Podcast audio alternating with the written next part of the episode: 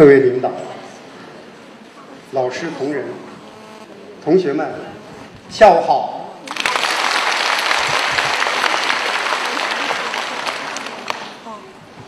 非常感谢安排了这样一次，在我教书生涯中最辉煌，也必定会永远让我记忆的这样一次盛会。感谢在座的每一位同学来帮衬这次盛会，谢谢了。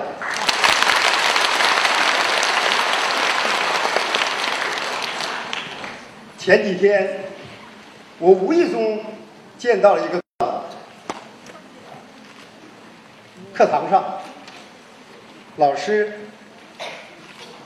把一位同学请到台上，对他说：“如果你是老师，你最想对同学们说的一句话是什么呢？”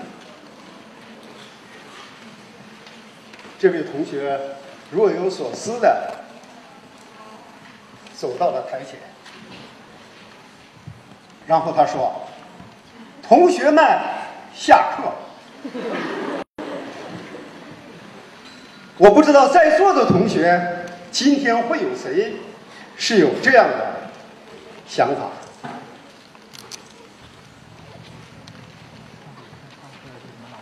我教书多年了，在我任教的时候。我注意到有这样一种习惯，许多同学都要到赵荣光的课堂上来一次，证明他来过了。那给我的感觉，好像是有一些人在景点留下某某某，到此一游。因此，我又有一种感觉，好像我是木乃伊，干尸。没看过的，花钱买票也要去看。看过了一次以后，如果有人说：“嘿，我买票，请你去看第二次。”他说：“No No，他不会再去了。”我就是那木乃伊。不同的是，我是活的。我想表达的意思，就是我的思想、我的行为，被人们说很另类。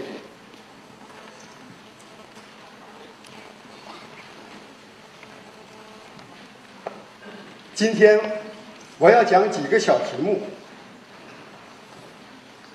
我希望这几个小题目和在座的同学们是相关的。我来主讲，然后留下时间请同学提问。会感到奇怪，为什么讲人生损寿论？这是我的一个观点。长时间以来，很多媒体，包括医学专业，都会告诉人们好好的生活，争取长寿，这是一种美好的理念。然而，根据我的体会，其实不然。不是我们在争取长寿，事实上，在现实生活中，我们都是在损寿。就是本来你可以长寿，然而由于不科学的生活方法，你都是在减寿。以我的理解，在我们自然经济的和谐社会，会有很多长寿的人。但是遗憾的是，由于国家缺乏这样的统计机制和文字记录，所以所谓人瑞，只是在城市，只是在上流社会才去搜寻。然而，在那样一个族群中，恰恰是损失的。主要社会群体，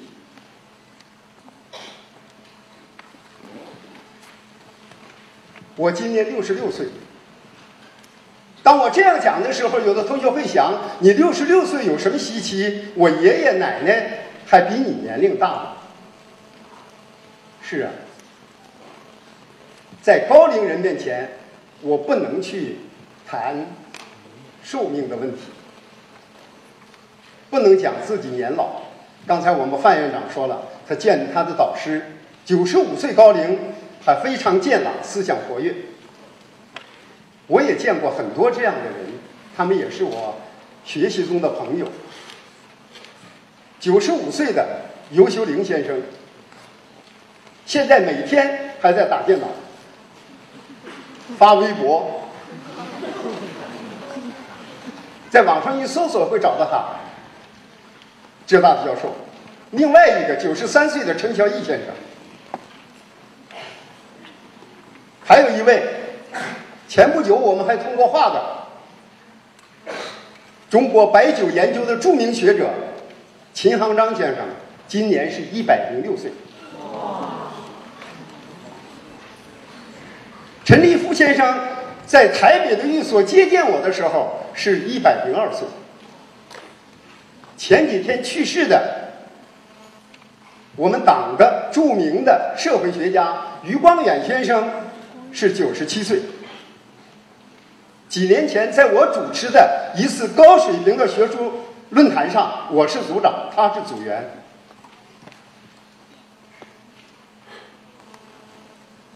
我在田野调查中见到过更多长寿的老人。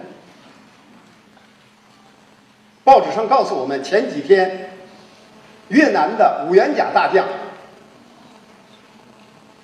他的人生经过很多磨难，但是他活到了一百零二岁。不久，我注意到浙江媒体在报道，我们浙江省现在有一个一百一十六岁的老婆婆，她还活得很好。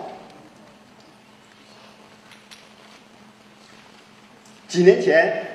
我在一次国外的高层论坛上谈出这个观点，就是人生损寿论。一个人的生命究竟能多长，有六大要素组成。第一是你的自然生存环境，然后是社会环境，接下来是食物的质量结构，以及。科学的饮食方法，然后是你的心态和养生习惯，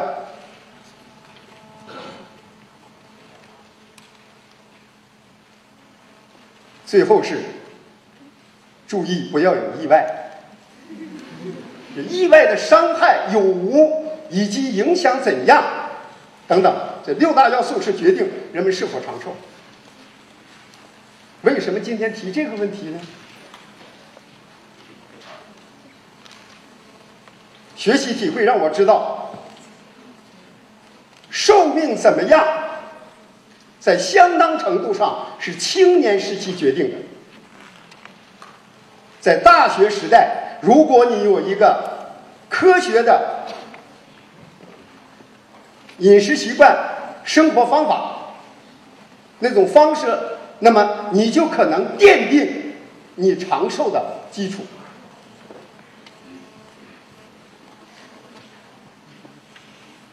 要活着，才会有其他；要健康的活着，才会有美好的其他。这句话由今天不健康的我，在走到人生将近尽头的时候说出来，请同学们不要。轻易的来对待。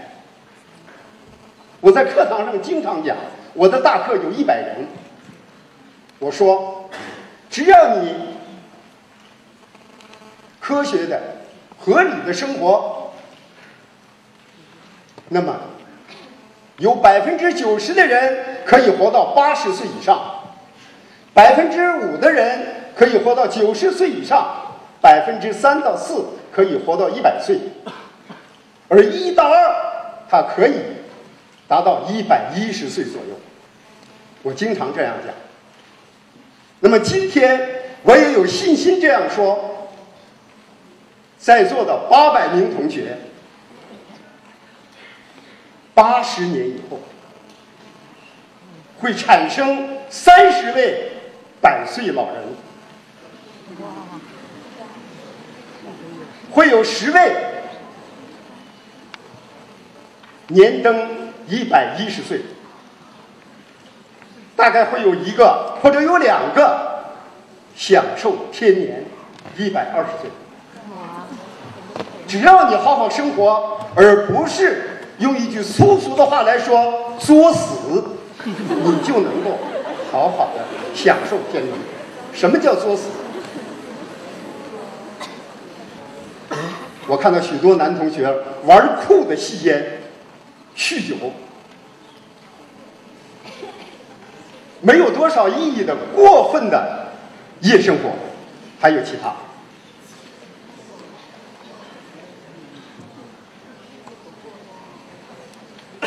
生命只有到过来人才会感受它。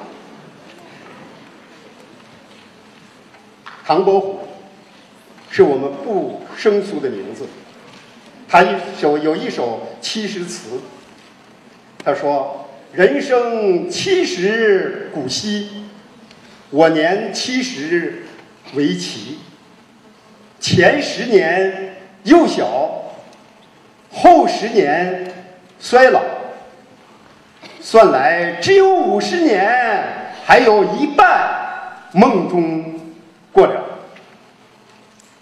其中多少忙碌烦恼？唐伯虎活了多大年龄？五十三岁。我想他写这句词的时候，他的心情肯定很忧伤。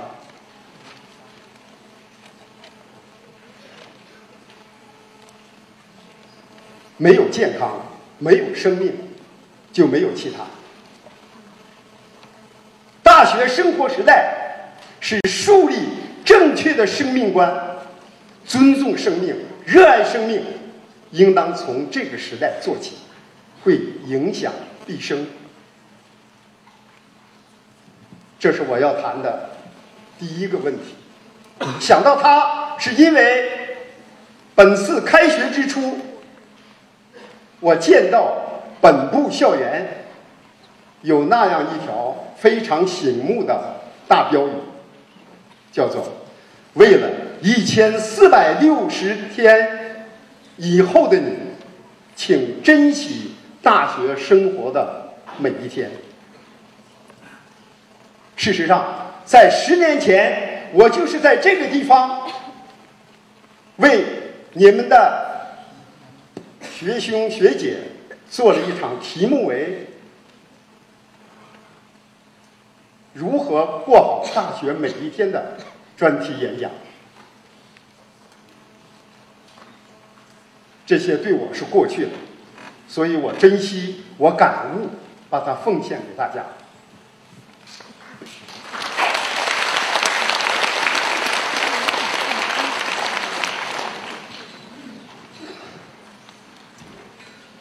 我这个人，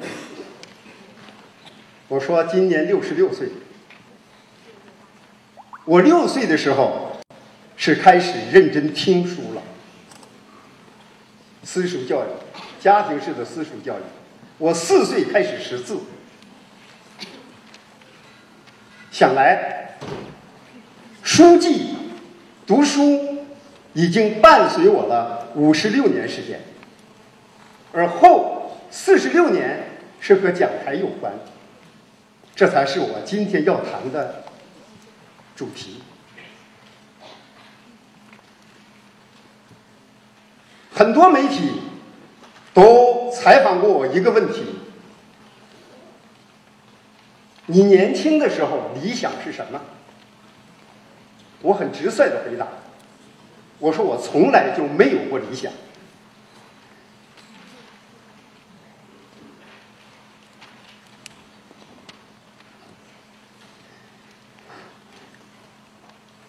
在我十岁的时候，我的心里就已经经历了人生的幻灭，因为我眼前是贫苦的大众，我看到更多的是麻木，没有激情，为生活而劳碌。我在想，这就是人生吗？那个时候，我也为李白的“天生我材必有用”激励过。我在思考，但是给我更多的是感伤，因为我想李白是才，他既然是真正的才，那么不管人生的磨砺是怎样的，最后他都会发出强光。而我不过是朝露和冬草，我实在觉得自己生命太卑微，在人群之中。真的就像尘埃。或许同学们在我那个年龄也思考过相关的问题。我经常那样想。我读书思考很多问题，于是我伤感。我经常流泪，情不自禁的流泪。有的时候我不知道为什么。然后是。我又一次一次的为自己的软弱无助而羞愧，但是后来我得救了，就是读书，什么书我都喜欢读，我总会从一本书中得到自己的东西，慢慢的，我从读书中有所体悟。我感觉到我有收获，书读多了，我发现我的理解有的时候比有些书中写的还要更准确、更深刻。当我这样想的时候，我突然非常兴奋，有一种朦胧的感觉，我这一生可能不会白过。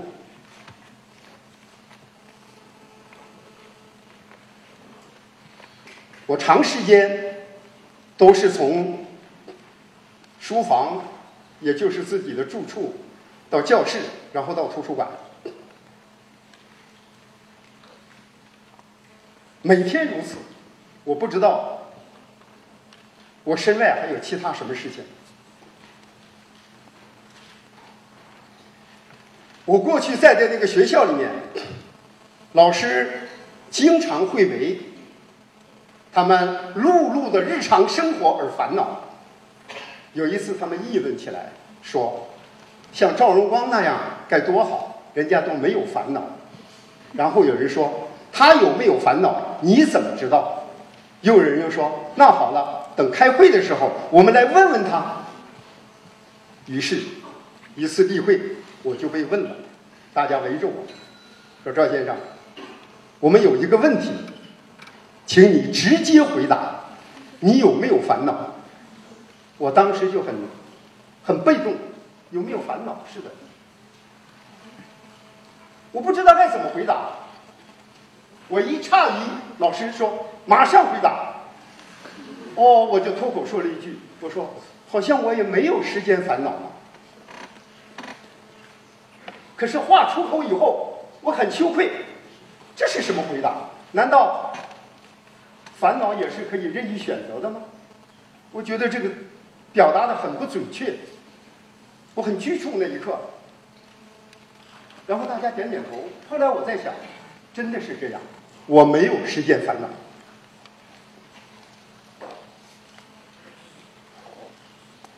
就这样，当我猛然一抬头，二十年过去了。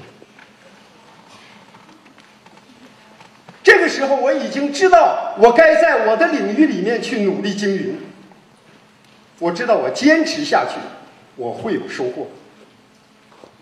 经常是这样。知道我的人，对马上要出版的一本我的纪念文集里面，就有人回忆这样的情节。我不知道春夏秋冬，当我看着别人穿着。凉衫或者短裙的时候，哦，天暖和了。当外面飘雪的时候，我才知道冬天来临。我每天与书相伴，我每天的读书时间，直到今天，虽然我身体并不很好，我仍然坚持在十五个小时。我每天在电脑前工作都十五个小时。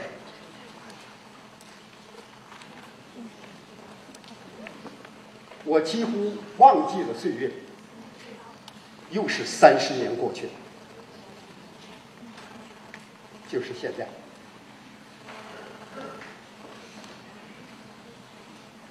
我没有理想，我不知道自己能做什么，但是我为生命的重压而惶惑，我就逃遁到书里面去了。但是这种逃遁，不像小鱼躲在浮萍之下和血鼠藏于地下那样的避免恐惧，我是在逃避的时候得到了慰藉，我有体悟。我觉得，人世间尽管有那么多爱好，唯有读书好。读书的那种感觉，使你心静，使你欣慰，你与那种智慧的人们交流，与那些高尚的人们对话，你也看到书中的丑恶，你来对照自己。所以，我的生活的信念。我热爱生活的信念，任何波折、苦恼我都不计较的那样一种支点，就是书。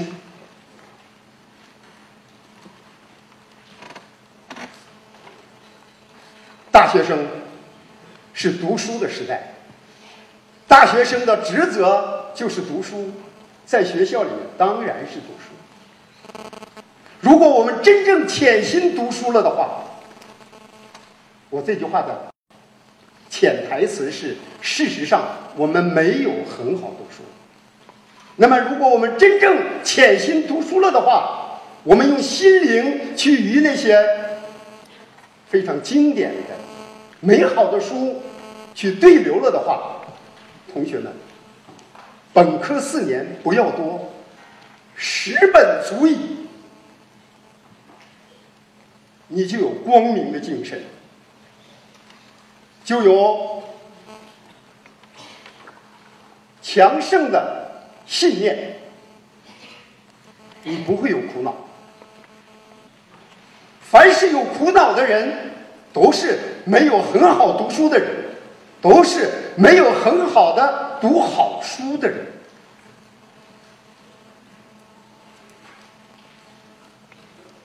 所以。我作为一个过来人，真诚的奉献给在座的青年朋友：要珍惜书，要珍惜那些美好的书。我在课堂上曾经这样很尖刻的说过：那些人类的优秀的书，那些支撑了人类精神建构的。经典的书，如果你没看过，那么你就是精神残疾。尽管你可能跑得像刘翔一样，我要说的是，动物界不缺乏这种迅速。你跑得过猎豹吗？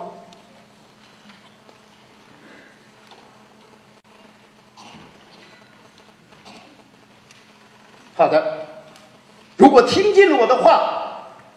给我一个回应，让我们共同的很好的读书吧。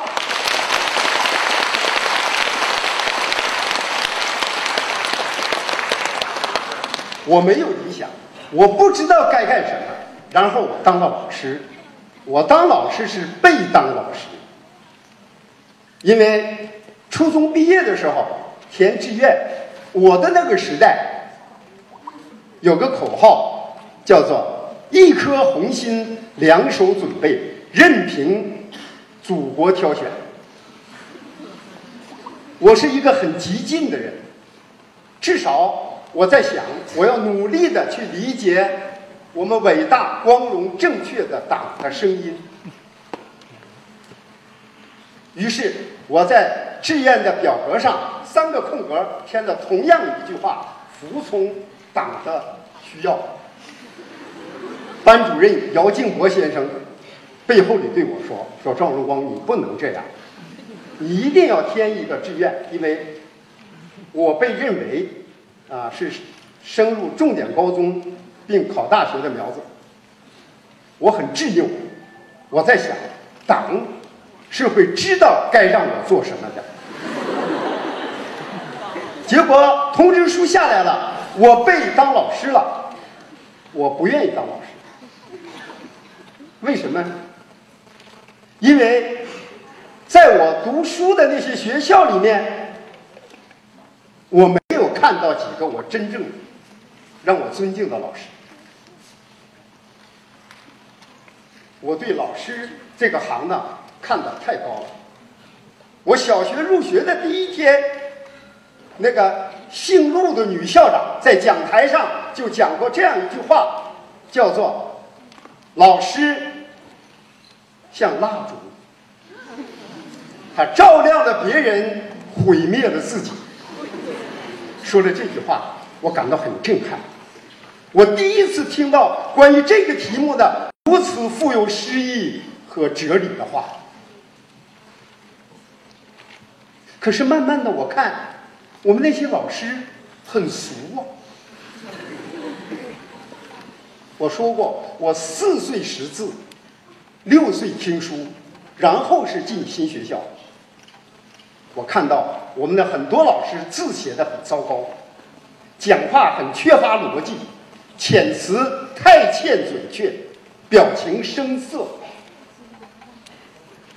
在课堂上给我的感觉，好像他刚刚解下围裙，从自家的灶房走出来。不，不是在不尊重妇女。男老师也是一样。我就在想，老师是这样的吗？在我的脑子里面，老师从来就不是一个职业，他是社会责任，不是职业。而今天。他真的成为职业了。以我的理解，某一个社会如果老师仅仅是职业了的话，这个社会就堕落的差不多了。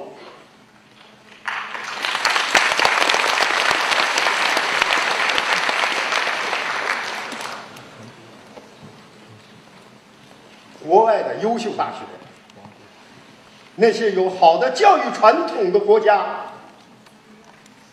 是像我说那样，我们中国历史上也是这样。孔子教学就是一个典型的范例，学生和老师是很愉快互动的。孔子很清楚的看到，并且很明确的说，他教的那些学生里面有很多都比他强，最典型的就是颜回，都超过他。我不知道我们今天的卡大学课堂上有哪个老师敢于这样承认，或者真的没有这样的学生？一个好的大学，绝对的是好的老师和好的学生共同建造，不存在不好的学生、好的老师。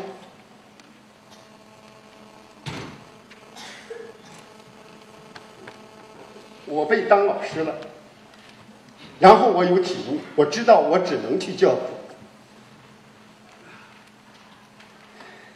在我初等师范毕业的时候，毕业之前我们有一次座谈，谈到教育职业，我当时有一席话，这席话后来被别人引用，我说，中国也好，外国也好。服务于社会有千行百业，但是我以为有两个行当是最神圣的、最艰难的，一是一，二是教育。是啊，当医生多么难呐！患者要把生命交给你呀。前几年欧洲有一本书。书的名字叫做《不要让医生杀了你》。以我的体会，一个比较好的医疗制度的社会，大概只有三分之一的医生能够真正的治病救人。那三分之一不治病也不要命，剩下的三分之一基本上是给阎王爷开路条的。不过，医生判断错了，用错了药，患者有可能终生不知道。但是教育则不然，老师的一句错话，一句误导的知识，立刻就可能被同学听出他的毛病，即便当时没有听到，后来也可能会知道，知道了。老师就留下瑕疵，所以我认为，教育这个行当，老师永远不可能成为完毕。教育这个从事的事业，就教育者个人来说，总是会留有很多遗憾，是一个遗憾和残缺的社会行当。我这样认识，所以我有种惊惧感。我从第一次上课堂就非常的郑重和紧张，一直到现在，在我以为一个好的老师。应当是学者、牧师和律师的三元结合。光有知识是不够的，因此我不同意把老师定义为三个档次，叫做合格、优秀和杰出。不，教育。是不允许实验的，教育是不可能实验的。它和脱皮打墙不同，和程序化的生产线不同。学生不是肯德基面包啊！因此，合格就是不合格。所谓合格，就是能够正确的在课堂上传授知识。或者对你的职业表现出热情，对学生表现出关爱，这都是不合格。那你还想怎么样？难道比这还不如吗？当然就只能是不合格。所以，只要站在大学讲台上，两师老老师只有两个档次：优秀和杰出。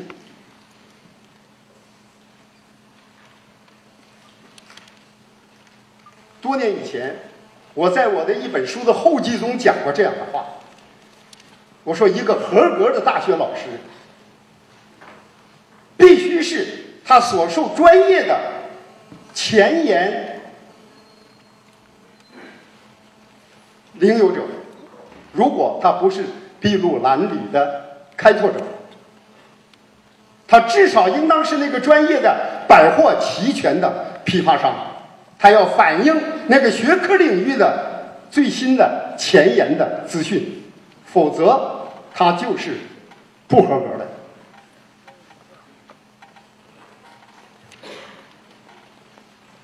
我们的大学要想有生机，中国的大学要想有出路，或者现在我们经常讲的那句话，要腾飞或者梦。不是能够轻易达到的。我做梦已经来不及了。中国有没有希望？我们的梦能不能圆好？关键在我们这一代大学生，或者和你们的年龄相仿的一些青年人。你们不行，就是你们的再后来。但是历史不会给你更多时间。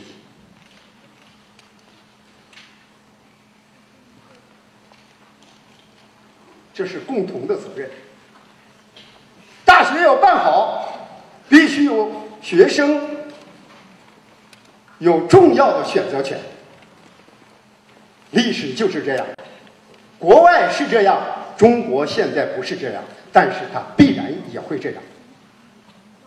我认为今天的中国大学更应当给学生多一些的自由和自主。为什么？因为你的教育已经是高价购买的市场了。你有什么理由去派送、硬散给别人呢？所以，我认为学生有资格、有权利去选择教材、选择什么课，包括选择老师。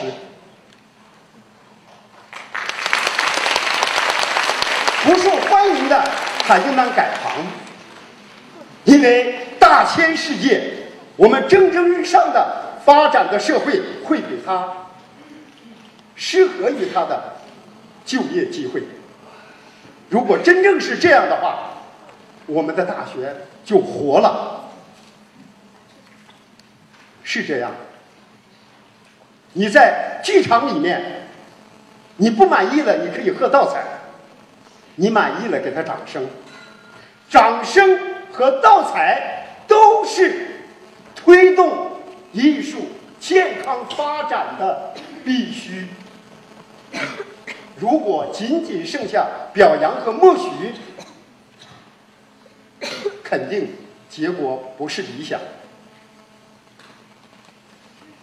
我在课堂上，我讲我的四步。我不点名，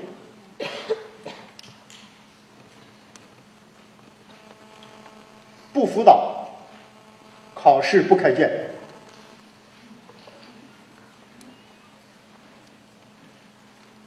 后来我又加了一句，叫做“不备课”。也许有人会想，不备课怎么能讲好课呢？是啊，备课。备好课，就是用你的声音把教材传给了别人，把死教材变成声音的符号，你就是这个工具。思想、见识、创造性是不能够靠备课得到的。其实我不是不备课，我天天在备课。我把我的理解。我的体会，我想表达的，就伴随着我的每一个动作传示给大家。这是我大学课堂能够得到学生掌声的一单体会，就是说，你要有，你要有同学所需。这个课堂如果能够跟学生共鸣了，那你就成功了。因此，我想，大学课堂是学生的。如果没有学生，只是老师在那里，那又与到此有什么区别？好，让大家激起我们在课堂上的主动性，去探索，去拷问，与老师共同来推助我们的大学发展，让自己的浙江工商大学四年生活留下那光彩的一刻。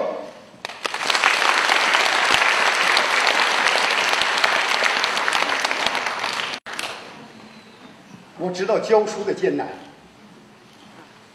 所以我每一次在课堂上，都像背着十字架。我每次都要力求做到最好，而下一次我一定要去追求更好。每一次当我迈步进入教室的时候，我的心灵就一种感应。像开水在壶中噗噗的作响。当我看到台下仰起头来看着我的热情的眼光，看到理解和支持的时候，我真的很温馨。我受到了鼓舞，当然，我也看到了低头或者是旁视，以及心不在焉。那个时候，我自责，我做的还不够。尽管我不知道我还该做什么。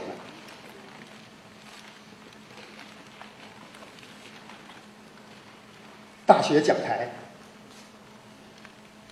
在我的人生中留下了深刻的影响。没有大学讲台，就没有我的过去人生。每一次讲台，我都在讲述自己读书的体会，在讲述自己对书中记述的那种挑剔，以及对书中尚没有准确表达的探索。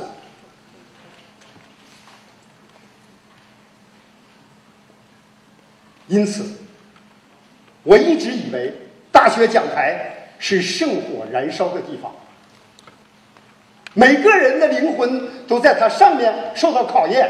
首先是老师，你必须用真诚、用热情、用彻底的奉献精神来对待那几十分钟，以及坐在那里听你。或者没有很好听你的学生，因为那四十分钟是生命啊！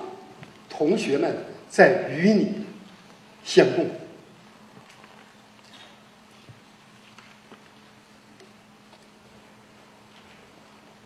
我的讲台生活，从同学那里面得到了很多启示。孔子说：“三人之行，必有我师焉。”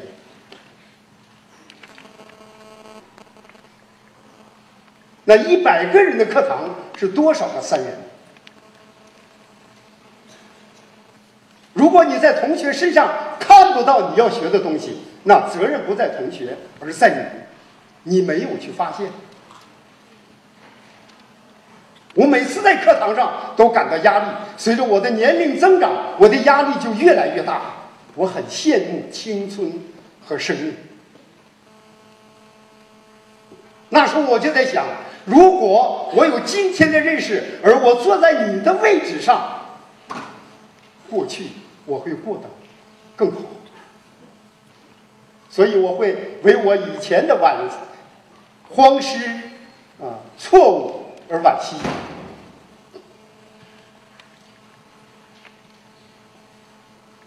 在过去的教书生涯中，有许许多多优秀的学生。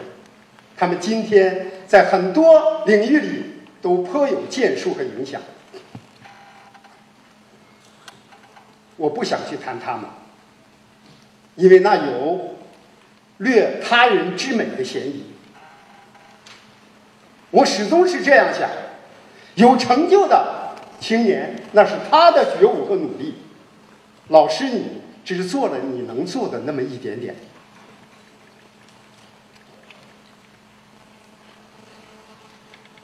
学生应当受到尊重。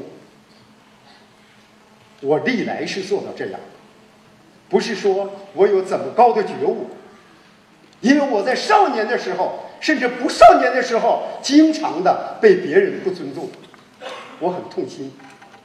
但是你没有办法说，你不能要求别人对你的尊重，即便别人侮辱了你，你只能忍气吞声。淡然处之，以表现出你的修养和风格。所以教书四十六年来，我从来没有对学生说：“你听明白了吗？”不，我不这样说。我从来都会讲：“我讲清楚了吗？”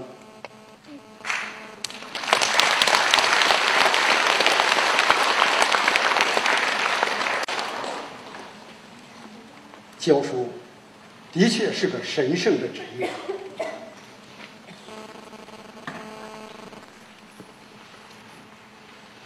由于自己的读书未到，思考的欠缺，我的课堂上会有许许多多令我自己不满意的地方。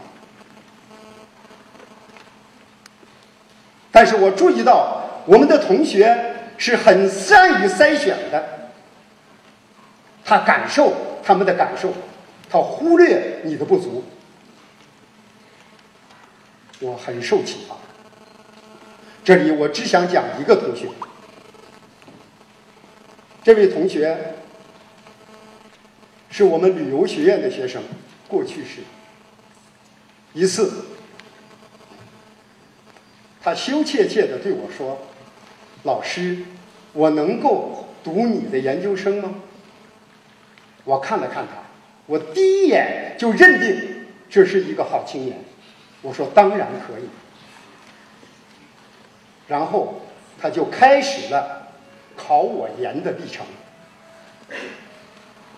当然，这期间他找了一份工作，一份社会性的幼儿家教工作。他做的非常有感觉，那份认真，那种负责精神。他向我讲述的时候，我感觉到他做任何一桩事情都会是。非常美好的，他肯定会有出息。这样，他考我考了四年，每次都是几分，甚至是一分之差，而未能如愿。但是他总是轻松的对我说：“老师，我很有收获，只要你还带研究生，我就一直考下去。”他对别人说：“如果赵老师不带了，我就不考了。”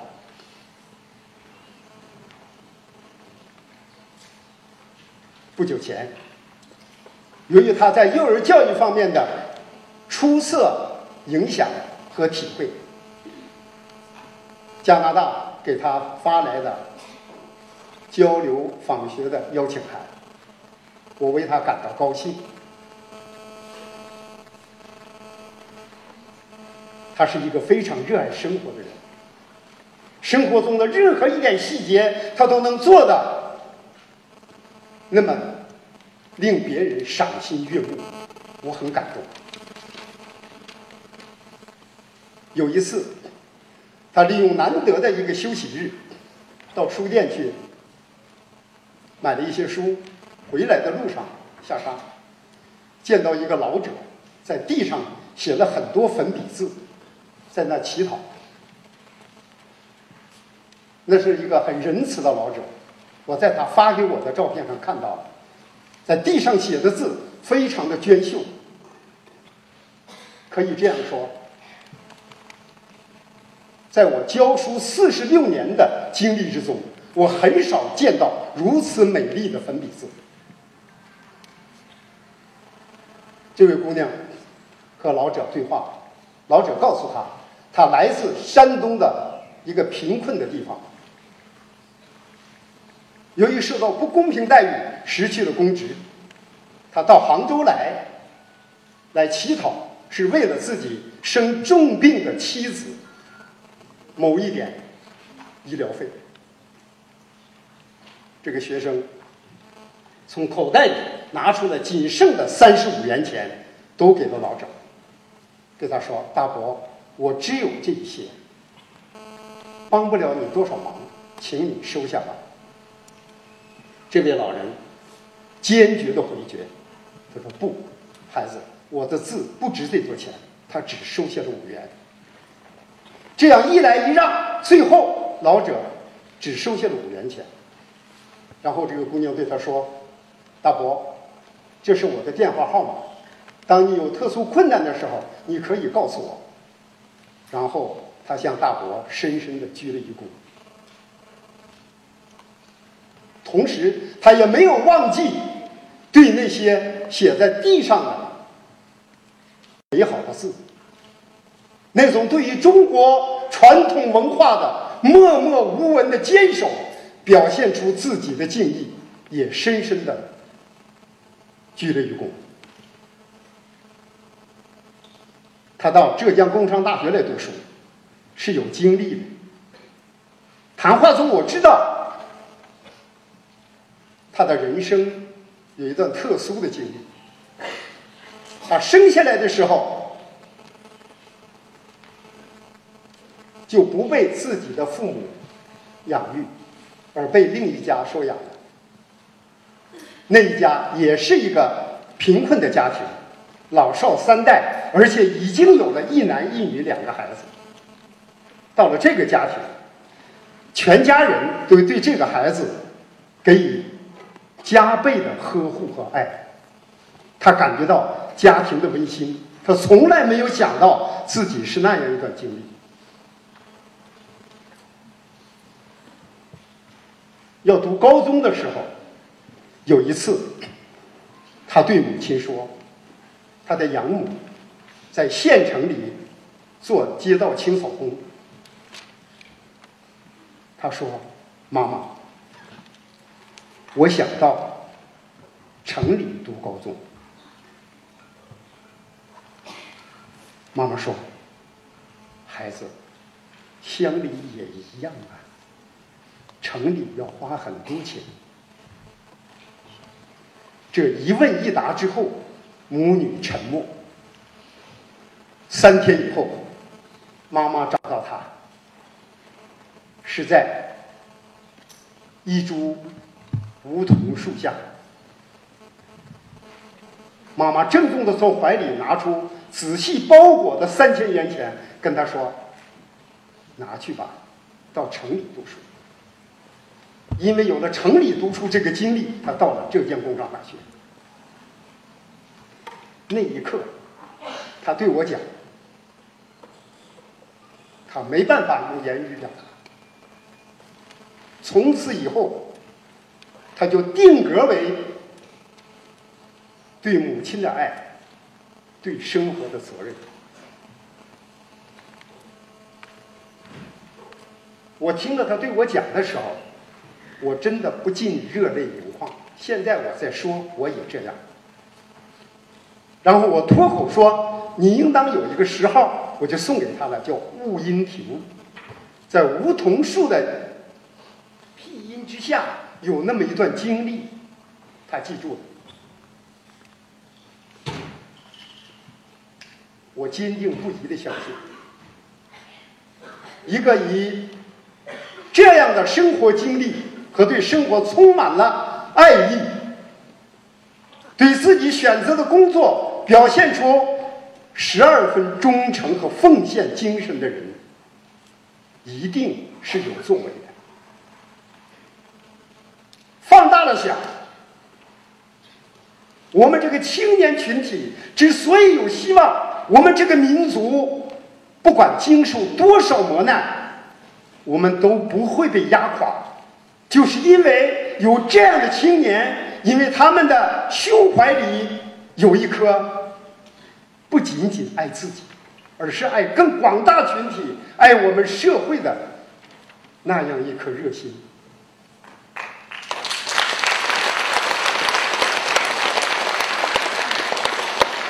我很高兴的告诉大家，这位同学知道今天的演讲。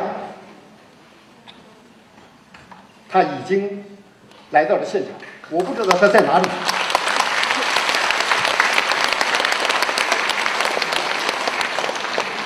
他很普通，但是我知道他注定不会平凡。掌声给他，就是在鼓励我们自己。在我的教学生涯中，这样的学生给了我很多爱。我爱自己的讲台，我爱每一个在课堂上坐在我课堂上的同学。我有一种非常重的责任，我要对得起那每一分钟。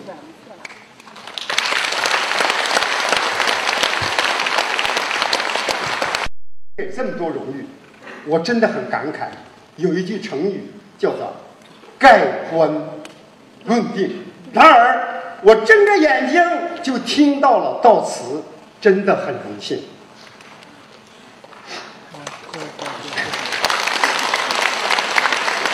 这里，我要借此机会，深深的感谢，感谢哺育了我，给了我知识。这样一个伟大的民族，感谢四十六年教书生涯中伴随着我、给我不断的鼓励、促使我进步的同学，也感谢给了我帮助和关爱的亲朋友好，感谢在座的每一位。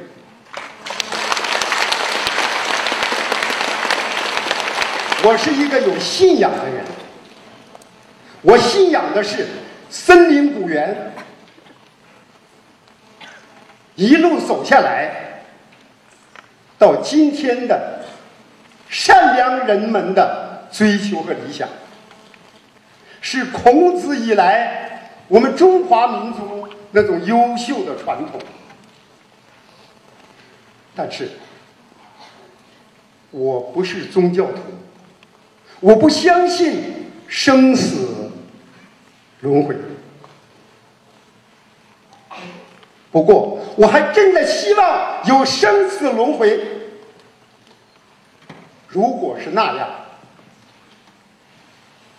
来生，即便是上帝邀请我坐在他的旁边，或者是佛祖让我在莲台一侧，我都会拒绝。我还会选择教育，还是中国？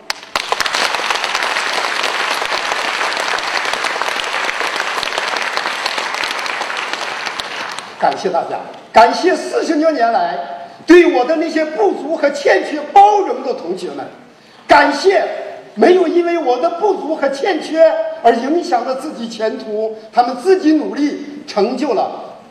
不同凡响事业的青年，谢谢大家！我衷心的祝福在座的每一位都有一个比我更美好的人生。谢谢。